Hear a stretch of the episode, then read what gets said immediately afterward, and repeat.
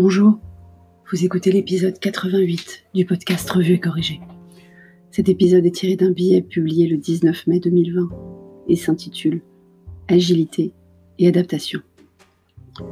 Ce sont les deux mots de l'année, non?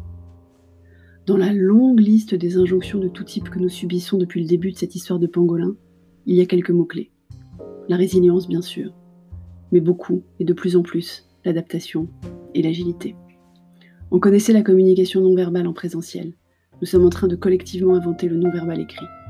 Techniquement, nous avons en fait déjà souvent utilisé l'expression lire entre les lignes, même dans le cas d'une conversation orale.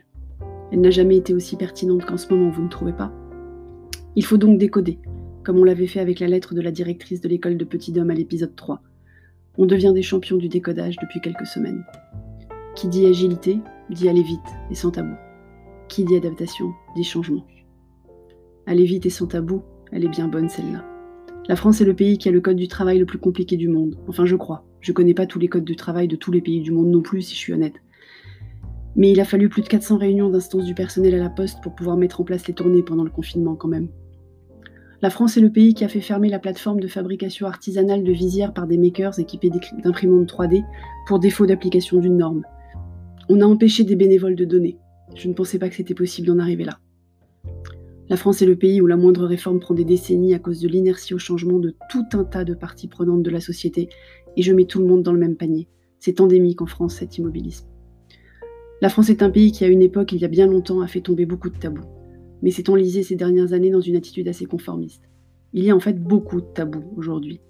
On ne peut pas revenir sur des acquis, on ne peut pas remettre en question un statu quo, on ne peut pas aborder tous les sujets. Changer donc, le petit manuel de survie de ce monde post pardon, en plein Covid met en exergue la nécessité de changer. Changer la gestion des files d'attente, changer les habitudes de salutation, changer la pratique de certains métiers. Je crois que le français déteste le mot changement. On est mal barré donc. Vous en avez vu certainement, des réfractaires au changement. Ils sont partout. Ils ne comprennent pas pourquoi on en fait tout un plat de la maladie. Ils disent Mais moi je ne risque rien. J'aurais pu écrire plusieurs billets illustrés d'exemples de la vraie vie sur l'égoïsme, mais j'ai évité je vais me faire troller et je préfère m'attacher à des sujets plus optimistes. Ils disent donc, mais moi je ne risque rien quand on leur demande pourquoi ils ne portent pas de masque. Ils refusent de limiter les réunions en visio et fliquent leur équipe en télétravail. Ils reposent les légumes au marché après les avoir touchés parce qu'ils ont toujours fait comme ça. Vous en avez croisé, non?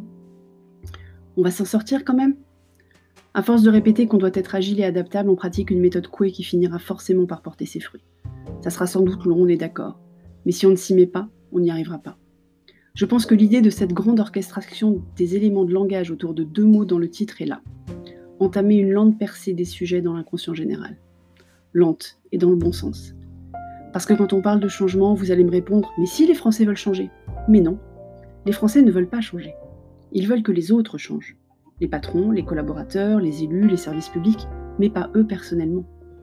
Cela relève de plusieurs baies cognitives dont je vais vous éviter la liste et les explications, mais ça ne présage rien de bon sur les semaines qui viennent.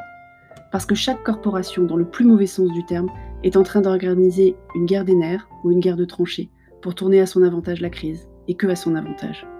On est tous plus malheureux que quelqu'un d'autre. Donc si on ne repart pas en confinement, on repart en mode gilet jaune, manif ou équivalent. On est bien capable d'inventer autre chose. Les gilets bleus? Les blouses blanches? L'été sera chaud.